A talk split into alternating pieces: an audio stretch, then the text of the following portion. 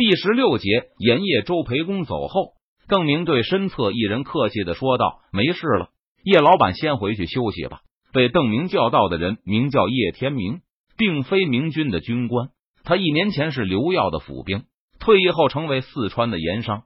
现在成都有五个盐行，其中一个就是属于叶天明的。他受同行所托，跟着邓明一起出川。一路上，邓明不但教他认了几十个字，还向他传授了一些简单的数学。幸好叶老板不需要自己核算成本，不但邓明义务帮忙，他还有一个账房先生。事实上，叶老板已经破产，当然没有独立雇佣账房先生的能力。这些钱是成都的五大盐行凑出来的。作为四川的盐业代表。今天叶天明被邓明邀请来旁听他与周培公的谈判。等下次教叶天明学习四则运算的时候，邓明还会顺便给他讲解一些谈判的技巧。等到叶天明从帐中离开后，木檀忍不住问道：“提督为什么不给周培公发盐引，而是给他们欠条？这样岂不是等于白送他们一批盐吗？就算白送一些也无所谓，卖盐是一本万利的买卖。”任堂替邓明回答道：“现在盐业完全控制在徽商的手中，大商人都对北京鲁廷死心塌地。其中哪怕有一个忠义之士能帮助舟山做一点盐业，就足能养活几千人了。木坛是福建人，或许看不上走私食盐的买卖，而且福建也没有需要私盐的地方。但舟山张黄岩的部下对食盐走私一直很上心，在底层盐商那里也有一些门路。”虽然张黄岩能够接触到的盐商地位比较低，能够帮他们携带的私盐数量也非常有限，但仅是这么一点盐，就能让这军换回养活上百人的口粮。周开荒闻言连连点头。以前元宗帝在大宁的时候依赖食盐走私，差不多有一千大宁兵的口粮是靠食盐换回来的。周开荒赞同任堂所说的盐业暴利，可是他也和木坛一样。对于白送给周培公一些欠条感到心疼，邓明听到最后也糊涂了，不知道周开荒到底是支持哪一派的观点。这是提督为了争取人心，任堂大声说道：“若没有近身的支持，乡村如何能得知提督的仁德？若是近身存心与我军为敌，那么村民、村妇听到的就会是我军的种种坏话，与吃人的恶鬼无异。和周开荒不同。”任堂对近身的利益非常重视，这也是这东军一贯的方针。在优待近身方面，张黄岩比郑成功还要用心。对于闯营在湖北的种种政策，任堂是相当不满的。所以邓明提出补偿武昌市人这个想法后，任堂是坚决的拥护者，甚至建议邓明对那些留在家乡的近身一并给予补偿。任堂的话说到邓明心坎里去了。虽然才到这个世界不到两年，但他对这个时代近身阶层的实力可是深有感触。他们掌握着全部的舆论工具，拥有大量的知识分子，还是这个时代消息最灵通的人群，是大多数社会资源的拥有者。上次胡全才还没从武昌出兵，邓明就从近身那里掌握了对方先锋的姓名、兵力、路线、每日的扎营地。在邓明培养出自己的知识分子和建立起新的舆论工具前，他可不想去触怒近身阶层。不过前些天任堂提出给明军治下的近身补偿时，邓明还是毫不犹豫的拒绝了。对他来说，那是同盟军的内政。在同盟军对治下的近身表现出敌意的时候，邓明不可能站在同盟的对立面去表达善意，保持对外的一致。至少是表面上的一致，在邓明看来是维持同盟稳固的要点，这也是邓明拒绝任堂提议时给出的理由。不过除此之外，邓明还有更多的原因。首先就是支出问题，绝大部分乡绅地主缺乏门路，无法逃到武昌，或是没有在省城读书的儿子。如果邓明要把他们一半的税收也承担起来的话，那他的食盐买卖利润就会大打折扣。其次，这些人留在明军的治下，就算有怨言，也难以对清廷控制区形成影响。在邓明看来，最关键的还是武昌这些湖北的顶层近身，只要做好了他们的工作，那么李来亨、贺真他们无论做什么都影响不大，至少不会影响到邓明的名声。不错，我正是这个意思。听到任堂的发言后，邓明马上赞同道：“我给周培公他们的是欠条，而不是粮食。食盐，要是他们想拿到真金白银，就要让湖广的官营渠道向我们开放，拿这么一点钱收买武昌、汉阳的是大夫，其实还是值得的。在食盐销售中，四川方面肯定要让利。”因为眼下四川方面要比湖广方面更迫切需要食盐买卖，而且四川方面不可能拿到满清的盐引，所以销售完全要指望张长庚的湖广官僚系统。每年运到湖广的官盐是有限额的，到底差额有多大不好说，但是肯定不够百姓都吃上盐，有大批的人因此生病甚至死亡，所以大家才会用高价去购买官盐。邓明继续说道。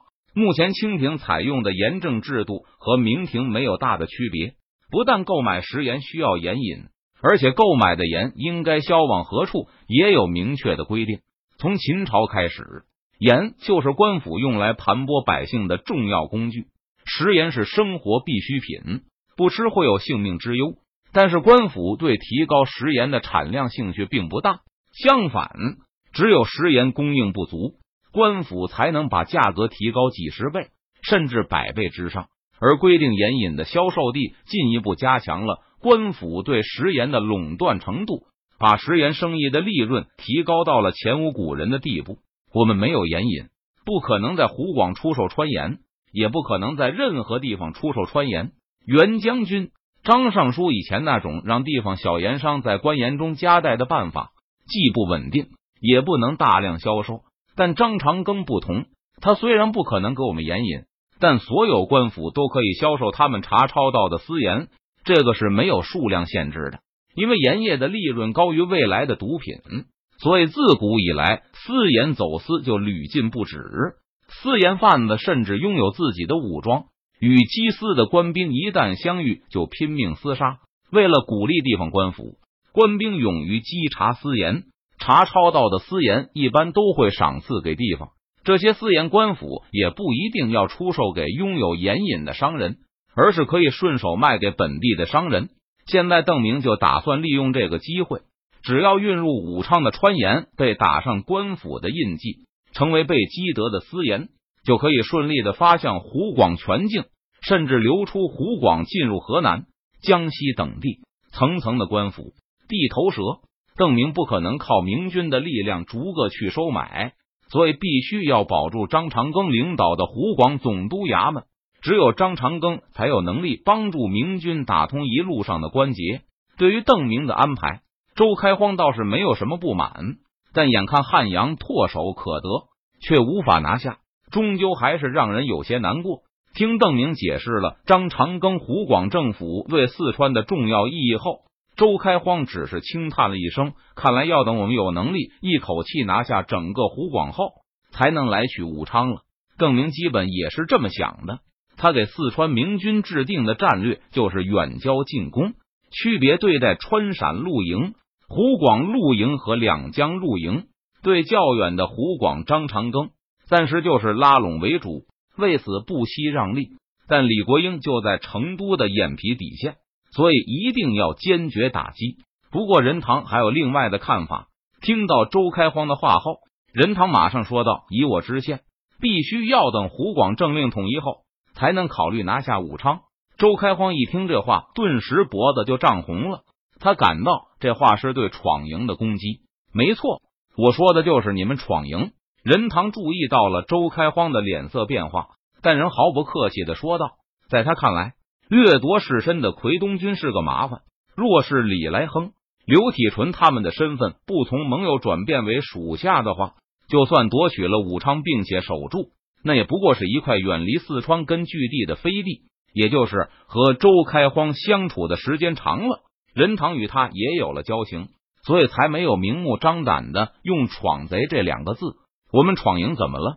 周开荒愤怒的大叫起来：“好了，好了！”邓明见两个人眼看要争吵起来，急忙出面化解，让任堂和周开荒冷静一些。邓明斟酌了一下，对周开荒和任堂说道：“我向武昌的近身表示，我们愿意承担他们一半的税收，也是为了以后更好的说服奎东诸公采用和我们相同的政策。周开荒闻言就瞪大了眼睛，而任堂则露出微笑。如果我直接给奎东诸公粮食、军资的话，不明白说明我想干什么，恐怕诸公也不会放心大胆的拿走吧？邓明坦率的说道。尽管都在明廷的旗号下作战，但奎东同盟对朝廷依旧有戒心。即使是并肩作战过的邓明，如果他想用一些粮食换取奎东众将手中的部分统治权或军权，也一定会被对方不客气的拒绝。周开荒知道，即使是元宗帝也不会例外。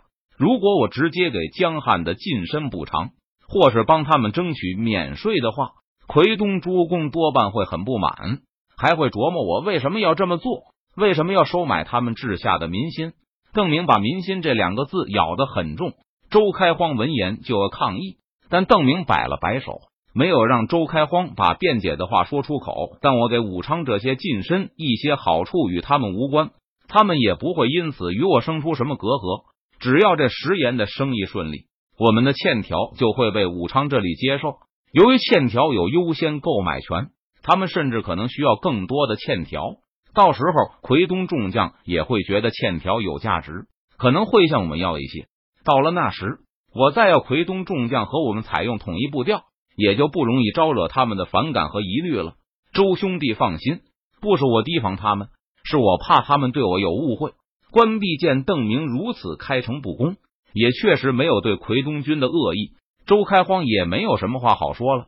可任堂仍得理不饶人。奎东军中没有什么是人，所以才如此麻烦，真是辛苦提督一片苦心了。在这个问题上，木坛和任堂的看法差不多。郑成功和张煌言一起在讨清檄文中用李贼唱乱做开头，他们的部下在这个问题上当然是同一立场。木坛就和任堂一唱一和，是人才是国家的栋梁啊！周开荒的眉毛竖了起来，就要反唇相讥。不过，在他想好怎么说之前，邓明已经替他开口了：“仁兄弟，你替我修书一封，建议张尚书把军权、治权统统交还朝廷吧，请皇上派人去舟山治军。”李正如何？任堂大怒。张尚书兢兢业业十余年，才有了这么一点基业，岂能让远在缅甸的朝廷派人来胡闹？靖国公也辛辛苦苦十余年。才在奎东打开了一点局面，你不愿意朝廷去舟山瞎闹，我们就该放外人进奎东胡闹不成？周开荒憋了半天也没想出如何反驳，现在总算找到了突破口。我也是这个意思，各家有各家的难处。如今鲁廷势大，我们同舟共济还不知道能不能渡过难关，怎么能不体谅同盟的难处呢？邓明及时插话进来，又看了木坛一眼。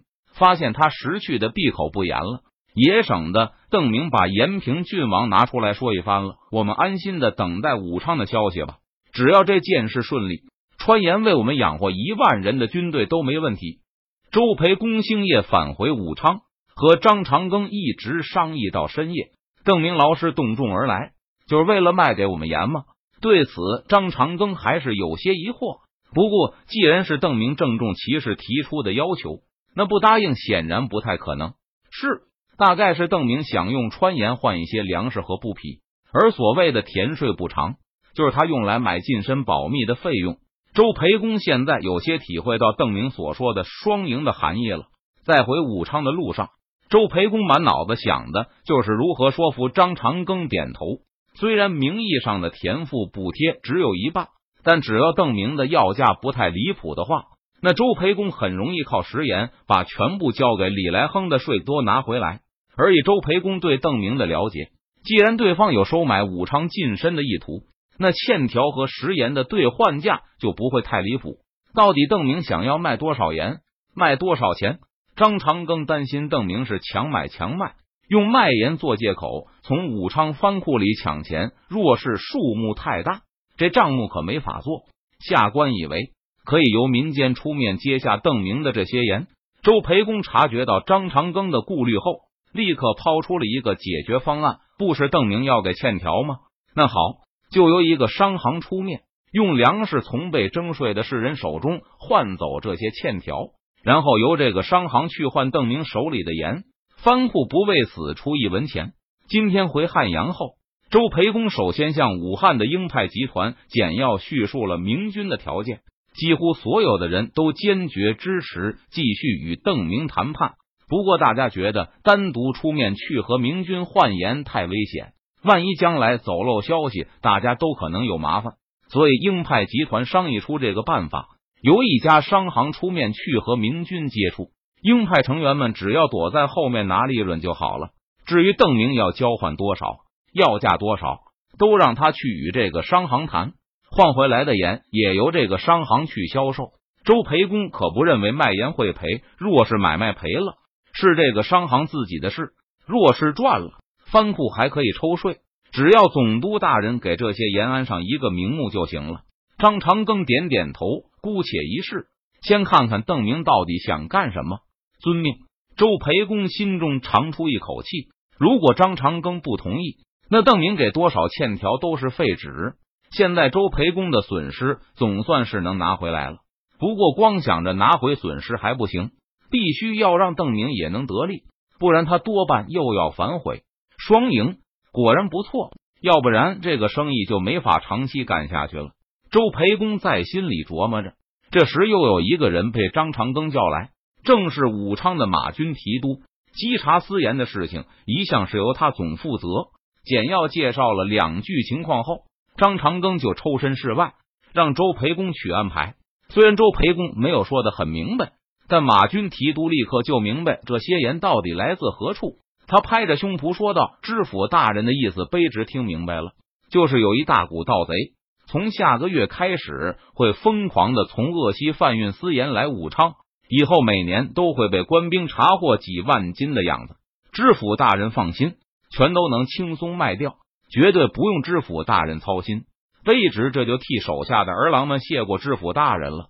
谢知府大人赏杯酒喝，可能更多。周培公轻声说道：“而且这个事要尽可能的保密。更多吗？”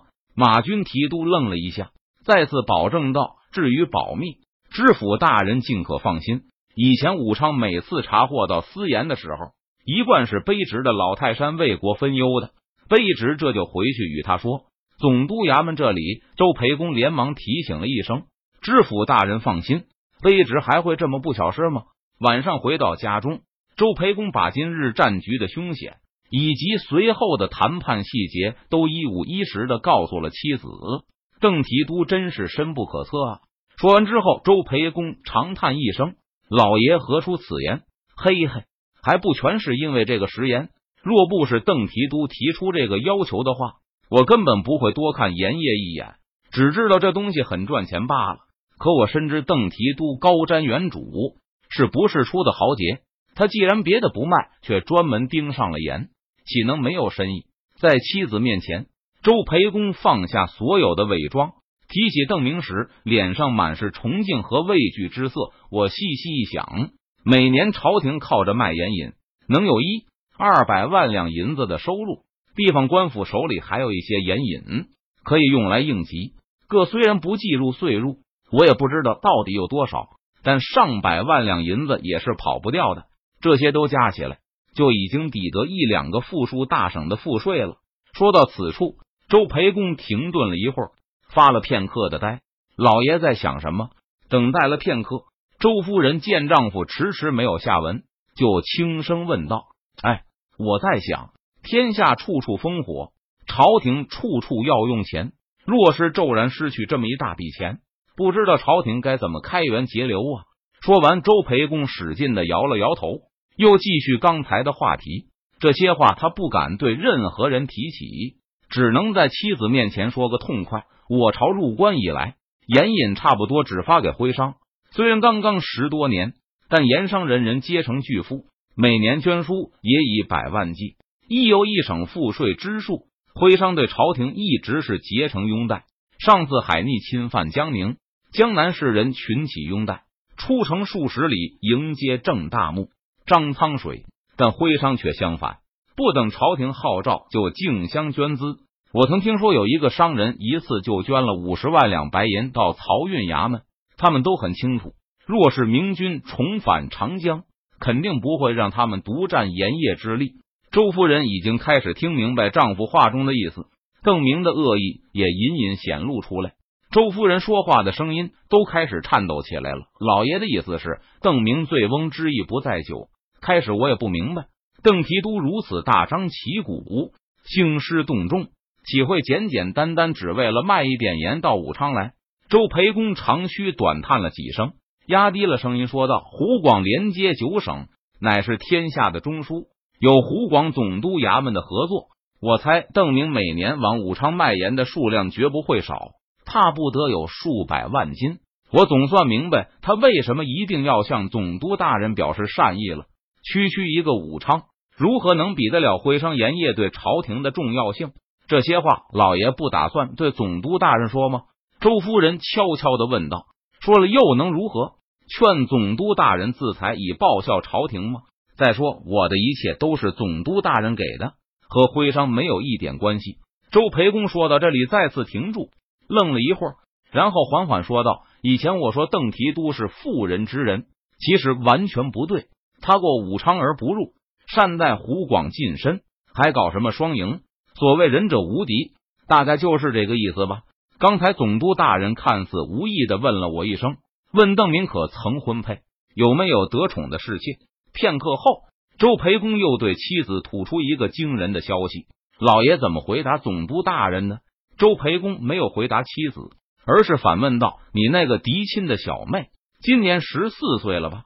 我记得她还没有许配人家，没有，是否裹脚？”周夫人失笑道：“岂有不裹之理？可惜了。”周培公叹了口气：“提督他们家的规矩